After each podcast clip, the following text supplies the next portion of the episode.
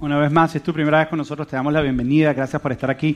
Relájate, nada extraño va a pasar, aunque todo lo que va a pasar es extremadamente extraño porque no ocurriría en una iglesia, pero nada extraño de las cosas que ocurren en una iglesia va a pasar. Así que tranquilo, nuestra visión es ayudar a las personas a acercarse a Dios haciendo una iglesia para gente que no le gusta la iglesia. Así que si tú eres eso que no te gusta la iglesia, tranquilo, es diseñado para ti. Ahora, eh, haciendo eso y la manera en que lo hacemos es que muchas veces o una vez al año hacemos una serie que se llama At the Movies. ¿Para cuántos At the Movies ha sido su serie favorita este año y el año pasado y los años anteriores? Una de las series favoritas de muchas personas. Este año no lo íbamos a hacer, pero nos dimos cuenta que algo especial estaba ocurriendo y, lo, hicimos. No sabemos si lo vamos a hacer anualmente, vamos a ver el próximo año lo hacemos.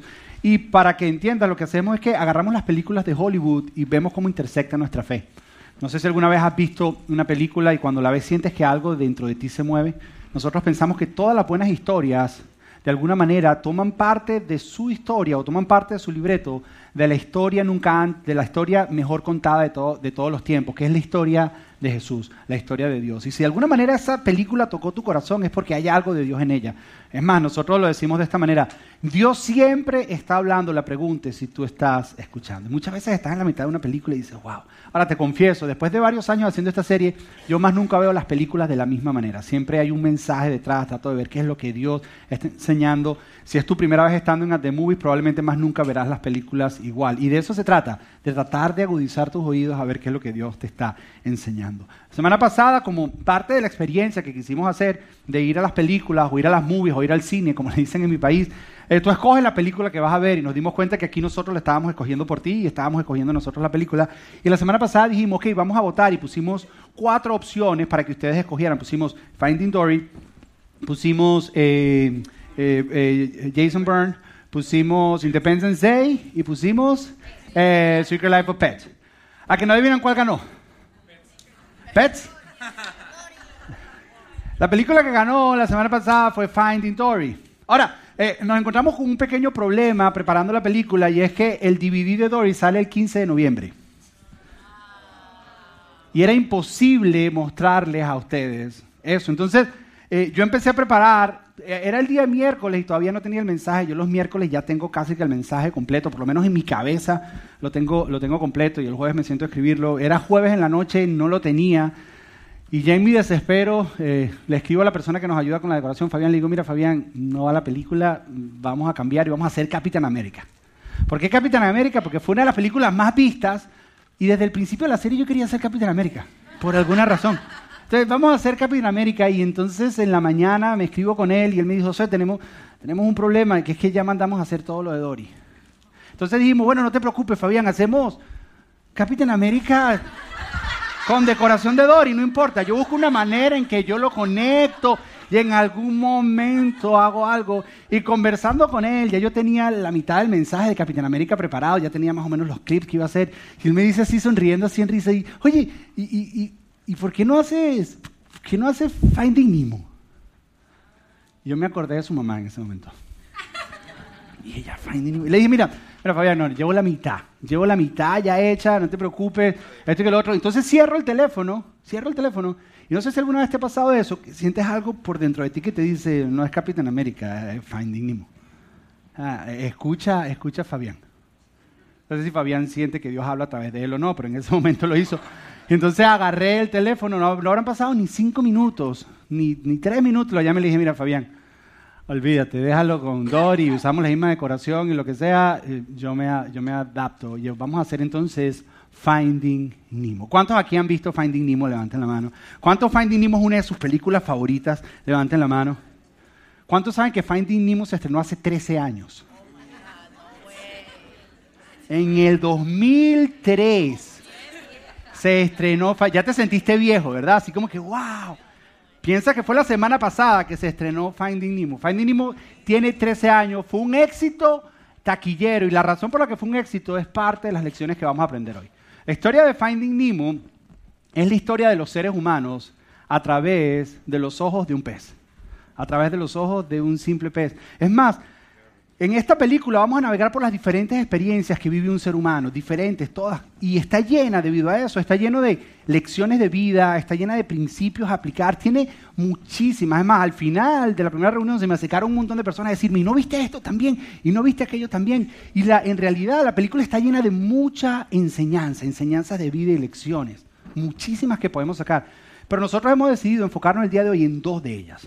Vamos a enfocarnos en dos de estas enseñanzas y, vamos a buscarle aplicación a cada una de ellas. Creemos que es extremadamente importante, en vez de usarlas todas, vamos a enfocarnos en dos. Ahora, el día de hoy va a ser un poco diferente a los otros domingos, que por lo general sale el video, yo me paro, doy un versículo y entonces lo conectamos. Vamos a estar viendo una serie de versículos con algunas intervenciones mías en el medio para llenar algunos espacios de la película, hasta que lleguemos a un punto donde le vamos a sacar la enseñanza que queremos para el día de hoy. Ahora, la película comienza en el fondo del mar, donde un pez payaso, un clownfish, llamado Marlin, eh, está entusiasmado con la vida. ¿Por qué? Porque acaba de comprar una nueva casa con vista al mar, dentro, en una, en una anémona, entonces eh, eh, vive ahí y está con su esposa Caro y están a punto de esperar niños.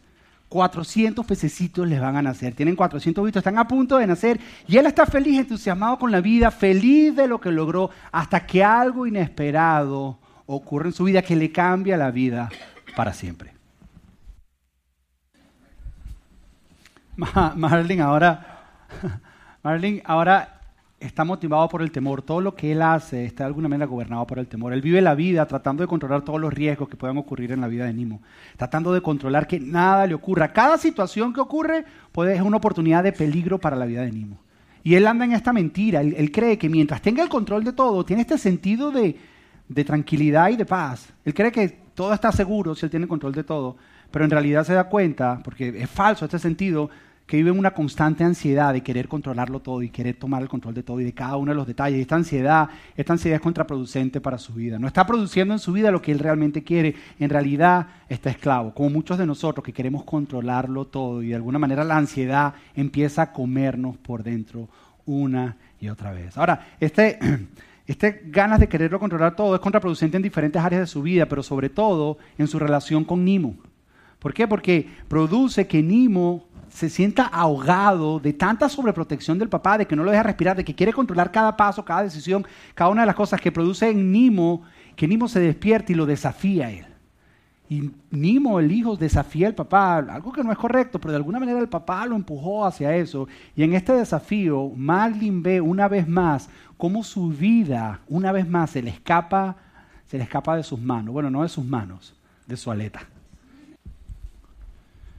Y ahora Marlin se lanza en la aventura de ir en la búsqueda de Nimo. Se lanza en la aventura de ir en la búsqueda de su hijo. Y, y lo primero que se tropieza es que se tropieza con un pececito azul llamado Dory. Dory tiene una peculiaridad y hay mucho que podemos aprender de ella, que yo creo que tal vez el próximo año vamos, si hacemos a The Movie, agarramos un espacio para aprender de ella, pero entre algunas cosas que puedes aprender de ella, una de las lecciones que aprendes de Dory es just keep swimming. Just keep swimming. A pesar de que la vida se ponga difícil, ¿sabes qué? Sigue nadando, continúa caminando. Otra lección es que Dory sufre de eh, mm, eh, mm, short-term memory, o sea, que se le olvidan las cosas a corto plazo memoria a corto plazo, eh, la, pierde rápidamente y eso le permite lograr ciertas cosas en su vida que es difícil para nosotros. Por ejemplo, ella no piensa mucho de sí misma porque ella se le olvida quién es ella. Entonces es una persona que es humilde y no anda con un ego muy grande. Otra de las cosas que podemos aprender de Dory es que sabe continuar y es bien optimista porque no es frenada por los errores del pasado, porque de alguna manera se le olvidan rápidamente los errores del pasado y puede continuar.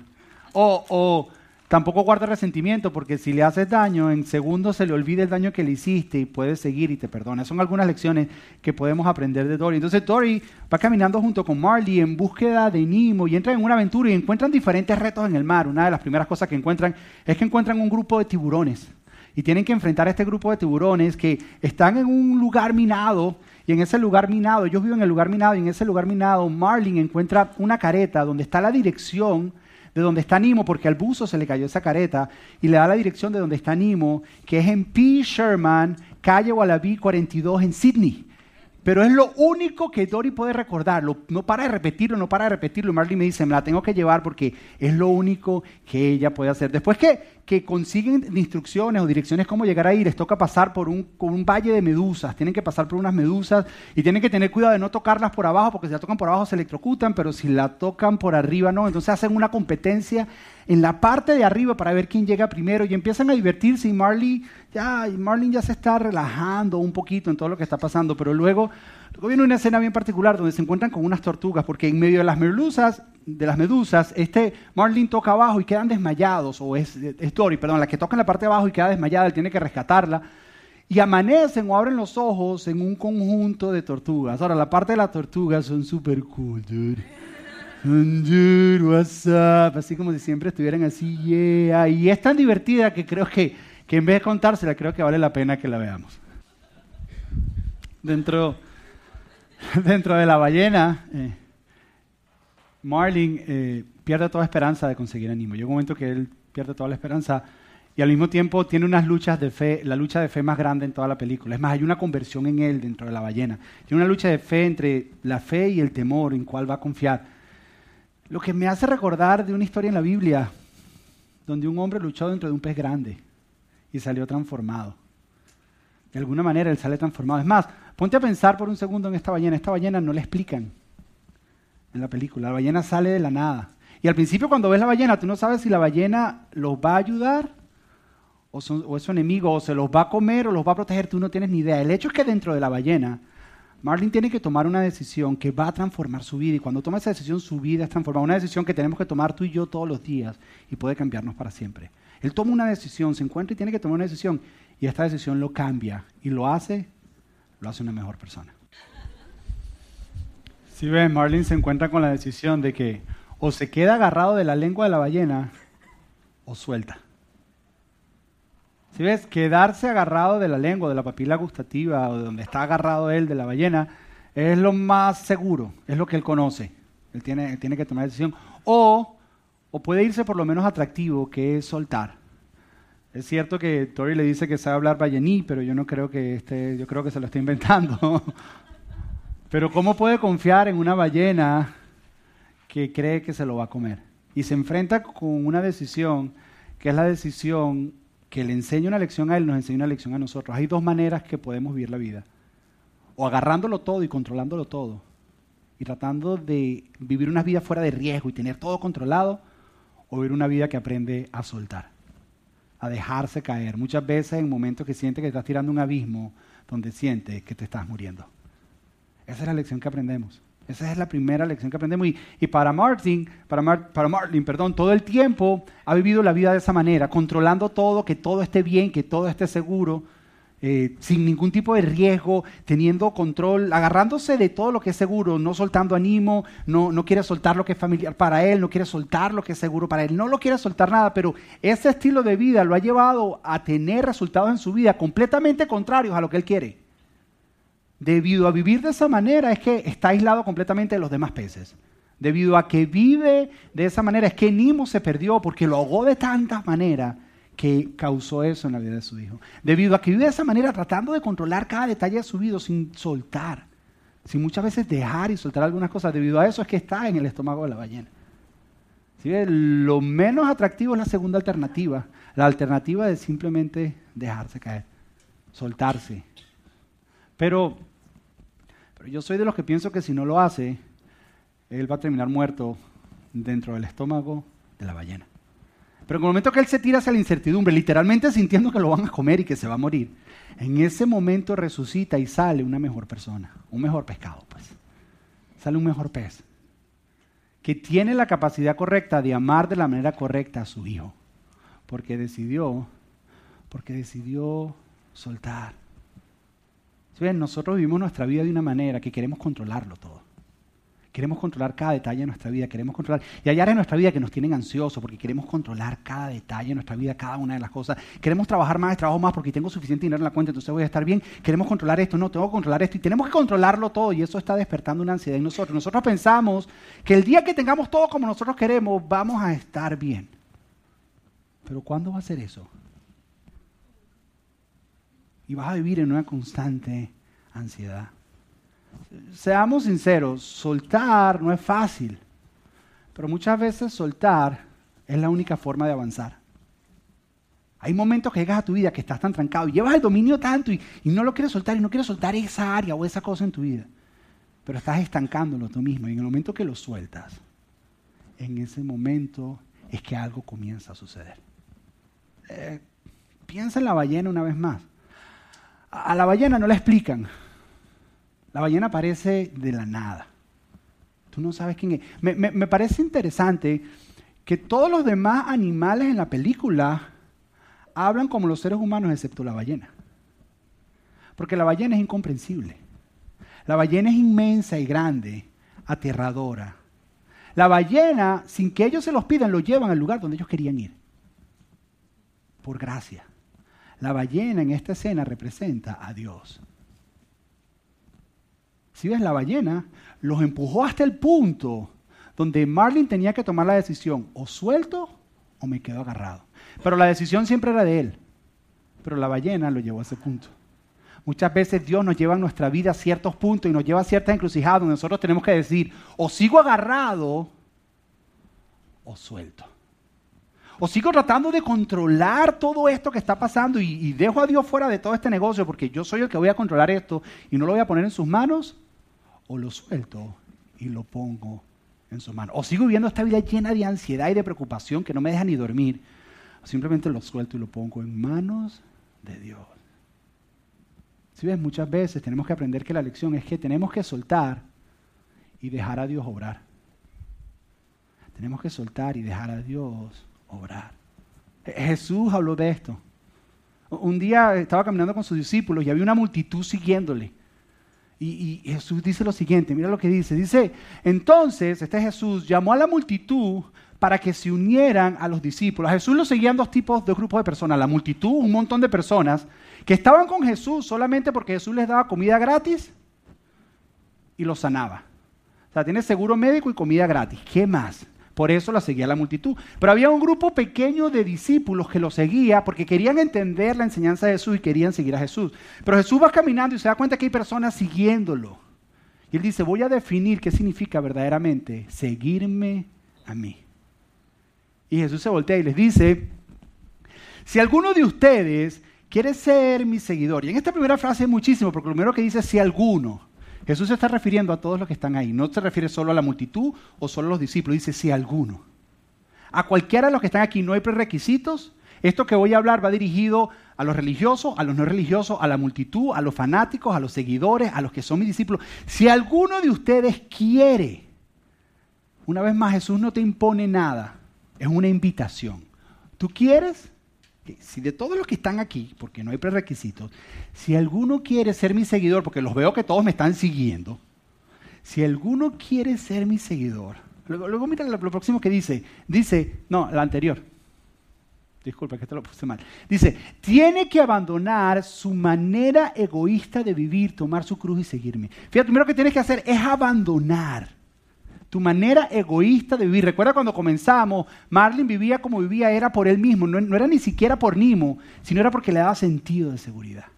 Dice, tienes que abandonar tu manera egoísta de vivir. Tu querer controlar tú tu vida, tu hacer todo para ti. Luego de esta, esta pequeña frasecita dice, y tome su cruz y sígame. Ahora, hoy en día, a mí siempre me parece interesante que la imagen que Jesús usa no es una vara, no es un callado, es una cruz. Y para nosotros hoy en día la cruz no significa lo que significa para ellos. Hoy en día la cruz es un símbolo de adorno o una joya que tú te pones o que usas. Pero para ellos no era eso. Para la audiencia a la que Jesús le está hablando, la cruz tenía un significado completamente diferente. Es más, ellos no tenían todavía idea de que Jesús iba a morir en una cruz. Para ellos, escuchar la palabra cruz representaba, escuchar la palabra cruz representaba humillación. Porque los romanos crucificaban a las personas en la cruz para exponerlos públicamente y humillarlos y decirle, ellos no tienen poder. Cuando ellos escuchaban cruz, ellos escuchaban pérdida de poder. Que tengo que ceder mi poder a otra persona. Cuando ellos escuchaban cruz, escuchaban sufrimiento. ¿Por qué? Porque cuando una persona era crucificada, lo primero que hacían era le daban latigazos hasta el punto que la, la espalda le quedaba carne viva. Y después que estaba la espalda carne viva, le ponían la cruz encima para que la cargaran. 125 libras con la espalda, carne y vellos cargándola. O sea que cargar la cruz no es algo cómodo. Cargar la cruz siempre es incómodo. Jesús está diciendo, seguirme a mí, seguir, la vida de seguirme a mí no es la vida más fácil. ¿Por qué? Porque tienes que renunciar a tu poder. ¿Por qué? Porque va a ser incómodo, porque tú vas a querer vivir para ti. Por eso dice, tienes que renunciar a vivir para ti y empezar a vivir de otra manera. Tienes que dejar de controlar tu vida y dejar que otro controle tu vida. La cruz representaba muerte. Muerte es negación total. Eso es lo que quiere decir Jesús. Jesús dice, y luego les dice, la cruz también significaba sumisión. Los soldados romanos, de Roma, realmente tenían eh, tres maneras de matar a las personas, por piedra, por fuego y por espada, pero la peor de todas era la cruz. Y la cruz usaban con los rebeldes, era sumisión completa, era someterse completamente. Cuando Jesús dice, si alguno quiere seguirme, cargue su cruz. Y hay otra parte donde dice, cargue su cruz cada día, es algo que hacemos todos los días. Dice, cargue su cruz cada día, es niégate a ti mismo. ¿Sabes, qué? Yo, pienso lo siguiente, yo pienso que por muchos años se nos ha enseñado que seguir a Jesús es seguir una lista de reglas. Eso no es seguir a Jesús. por muchos años se nos ha enseñado que seguir a Jesús es hacer todo lo que Jesús dijo. Eso es parte, pero no lo es todo. Por muchos años se nos ha enseñado que seguir a Jesús es vivir como Jesús vivió. Pero me atrevería si te digo que eso no lo es todo. Eso es una parte. ¿Sabes qué es seguir a Jesús? Seguir a Jesús es aprender a morir de la forma en que Jesús murió. Cuando tú mueras de la forma en que Jesús murió, vas a seguir todas las enseñanzas de Jesús.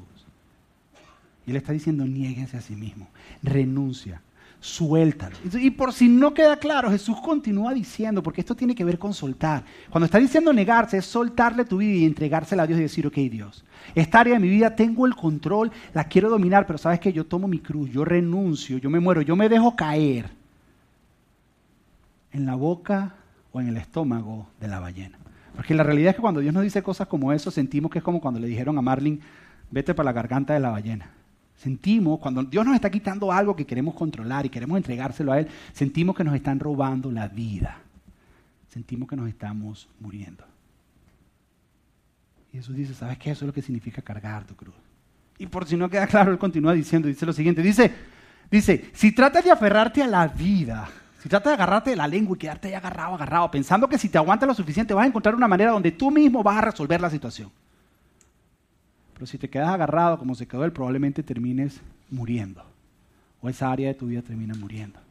Dice, dice, trata de aferrarte a la vida, la perderás. Dice, pero si la entregas, si entregas tu vida por mi causa, por la causa de la buena noticia, la salvarás. O sea, que si realmente quieres tu vida, lo que tienes es que soltarla y entregarla, no tratar de aferrarte a ello. Esto es contrario al instinto humano de nosotros. Pero es la manera en que encuentras la vida. Y luego, luego termina diciendo, dice, ¿por qué? ¿Qué beneficio tienes si ganas el mundo entero, pero pierdes tu propia alma? ¿De qué beneficio tiene tener control de todas las áreas de tu vida y tener esto y esto controlado y esto controlado y esto controlado? Pero nunca vas a estar en paz porque andas en una ansiedad de tratar de mantener todos esos platos moviéndose al mismo tiempo. Y no hay paz en tu alma y no hay tranquilidad en tu alma. Porque es que acaso algo vale más que tu tranquilidad y tu paz con Dios y tu, y tu paz con los demás. No existe nada. ¿Sabes cuál es la primera lección que aprendemos de Dory, perdón, de Nimo? Que aprendemos de Jesús. Es que la manera en que encuentras tu vida es renunciando a ella. Que la manera en que encuentras tu vida es soltándola. Que estás tratando de controlar todas las áreas de tu vida, tienes que soltar y dejar a Dios obrar. Tienes que dejarlo en sus manos. Tienes que soltárselo a Él. El problema en el que estás, sabes que no lo vas a solucionar luchando, sabes cómo lo vas a solucionar soltando suéltalo y déjalo que Dios obre. Entonces, la primera pregunta que te hago como aplicación a esta primera enseñanza es, ¿qué necesitas soltar en tu vida? Y si te cuesta pensar en algo, piensa en algo que te dé terror soltarlo. Algo que tú dices, no, no, eh, todo, todo menos eso. Dios, te lo entrego todo menos eso. Todos tenemos un área así en nuestra vida. Mis hijos, no, no, no, no. El dinero, no, no, no mi matrimonio, mis relaciones, o no, no, no, no, no. Todos tenemos un área en nuestra vida que no le queremos soltar a Dios. Pero si te pones a analizar bien esa área, puede ser el área que peor esté en tu vida. Y es la que te necesitas soltar. ¿Qué necesitas soltar? ¿Tu matrimonio? Deja de estar tratando de cambiar a tu esposo o cambiar a tu esposa. Suéltaselo a Dios. ¿Alguna relación? ¿Sabes qué es soltárselo a Dios? Soltárselo a Dios es decir, ¿sabes qué Dios? Te lo suelto y venir delante de Él y entregárselo, pero también es decir, y ahora, ahora voy a hacer todo lo que tú dices que se tiene que hacer en eso. Voy a dejar de hacer lo que yo pienso y voy a hacer lo que tú dices. Eso es soltárselo a Dios. Soltárselo a Dios no es, ay, un domingo ya lo solté, ya. No, mentira. El lunes en la mañana lo estás agarrando otra vez. Esa es la verdad. Soltárselo a Dios es voy a empezar a hacer lo que tú dices que tengo que hacer en esa área. Las finanzas, andas, no, no, y andas así agarrado a las finanzas, pero no, no, Dios, no te las doy, no te las doy. Esos principios que tú enseñas, no, no, no, no, son unos tramposos en la iglesia que mi plata. Porque no, viene adelante y dice, ¿sabes qué Dios? Te las presento y te las suelto. Y voy a empezar a vivir los principios que tú dices que se tienen que vivir de acuerdo a las finanzas. Eso es soltarle a Dios. ¿Qué área le tienes que soltar? ¿Alguna relación, algún conflicto en una relación que has estado tratando de arreglarlo todo y que todo funcione bien? ¿Sabes qué, Dios? Te traigo esta situación que está, la presento delante de ti y voy a aplicar lo que tú dices. Tú hablas de perdonar y pedir perdón y transparencia.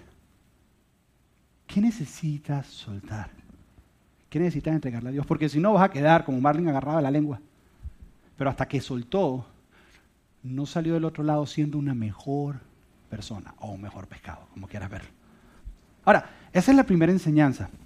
Pero la segunda, la segunda es mucho más importante. Es más, yo pudiera terminar aquí, pero la segunda es tan importante que no la podía dejar pasar. Es, para mí es la razón por la que esta película es un éxito. Después de 13 años tú sientes que fue ayer que te la, que te la viste. Mira cuál es la segunda lección. Y no te imaginas cuántos mensajes hay en ese pedacito nada más. Pero el más importante es que de la misma manera que Nimo era importante para el corazón de su papá y muy caro, hasta el punto de sacrificarlo todo para irlo a rescatar, de esa misma forma tú eres importante y caro para el corazón de tu papá, Dios. De esa misma forma. Es así todo importante. Yo creo que el éxito de toda la historia es que es la historia de un papá que está en la búsqueda de un hijo perdido, el cual es encontrado.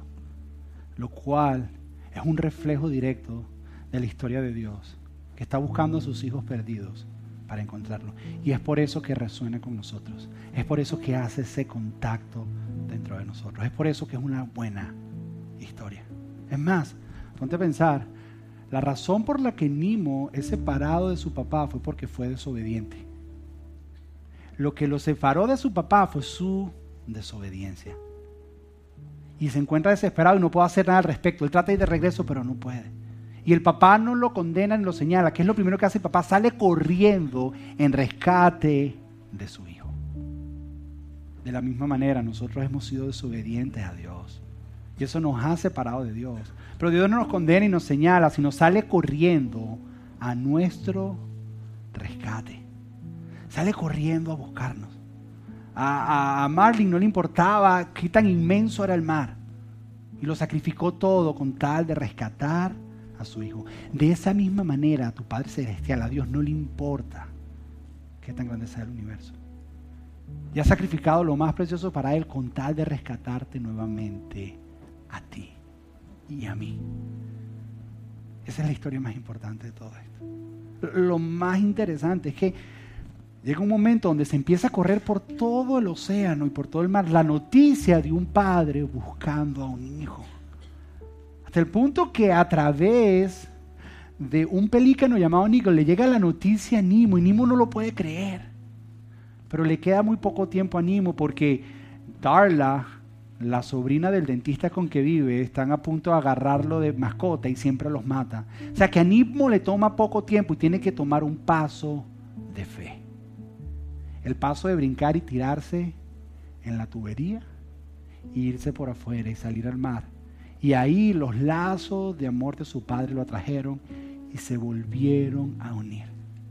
Lo más increíble de esta historia es la historia de un padre que encuentra a su hijo. Es lo más conmovedor. Es la historia de Dios encontrándote a ti y encontrándote a mí. Sacrificándolo y entregándolo todo por amor a ti, por amor a mí. Buscándonos nosotros. Jesús contó muchas historias relacionadas con esto. Lucas capítulo 15 habla acerca de una oveja perdida, que había un pastor que tenía 100 ovejas y una se le perdió y dejó las 99 para buscar la que se le perdió, lo cual te demuestra cuán importante es, era esa única para dejar 99. a mí me gusta pensar que era su favorita, era su preferida. Todos hemos experimentado esa sensación. No sé si te pasó a ti como a mí. Yo cuando era chiquito un día se me perdió, tenía nueve años y se me perdió mi perro en la casa. Y yo sentía que se me salía la vida. Y salí corriendo a buscarlo desesperado por donde fuera que estuviera porque lo tenía que encontrar. Y en el momento que lo encontré, tú no te imaginas lo que sentí. Jesús está diciendo, así se siente Dios cuando se encuentra contigo. Después de esa historia empieza a contar la historia acerca de una mujer que pierde una moneda y derrumba toda la casa, la voltea y la pone patas arriba con tal de encontrar la moneda. Todos nos hemos relacionado con eso. ¿Alguna vez te han dado tu paycheck y lo has perdido? Imagínate lo que sientes. Que tu provisión, que todo lo tuyo, que, que, que, ¿dónde lo encuentro? Y en el momento que lo encuentras sientes una tranquilidad, sientes un... Pero luego lo conecta con la historia más importante, que es la historia de un padre que pierde a su hijo. Y hace todo lo posible ese padre por encontrar a su hijo. Lo espera, sale corriendo a su encuentro y lo prepara. Sí, es la historia de Nimo, es la historia de un padre que fue en la búsqueda de su hijo. Es la historia de tu Padre Celestial buscándote a ti. Y Nimo se enteró que su papá lo estaba buscando. Hoy quiero decirte que tu papá Dios te está buscando. Claro, Nimo sabía que no le quedaba mucho tiempo y tenía que dar un paso de fe. De la misma manera, no hay tiempo que perder en tu vida tampoco. Es hora de dar un paso de fe. ¿Cuál es ese paso de fe? Simplemente decir, ¿sabes qué, Jesús? Reconozco que fui desobediente. Entiendo que soy pecador. Y que el Padre, el sacrificio que hizo fue que te envió a pagar por mi pecado, porque la paga del pecado es la muerte, y tú moriste en mi lugar. Y ahora acepto tu sacrificio y te acepto en mi corazón. La Biblia dice que de tal manera Dios te amó a ti, que envió a Jesús para que si tú pones tu confianza en Él, que es hacer eso que te digo, que si la pones en Él en ese momento, eres llamado un hijo de Dios. La Biblia dice que Dios estaba en Jesús restaurando al mundo consigo. ¿Y cómo hago ese paso? Es una simple oración. Una oración donde tú abres tu corazón y le dices, Jesús, te invito a que entres a mi corazón. Entiendo que te necesito, te entrego el control de mi vida.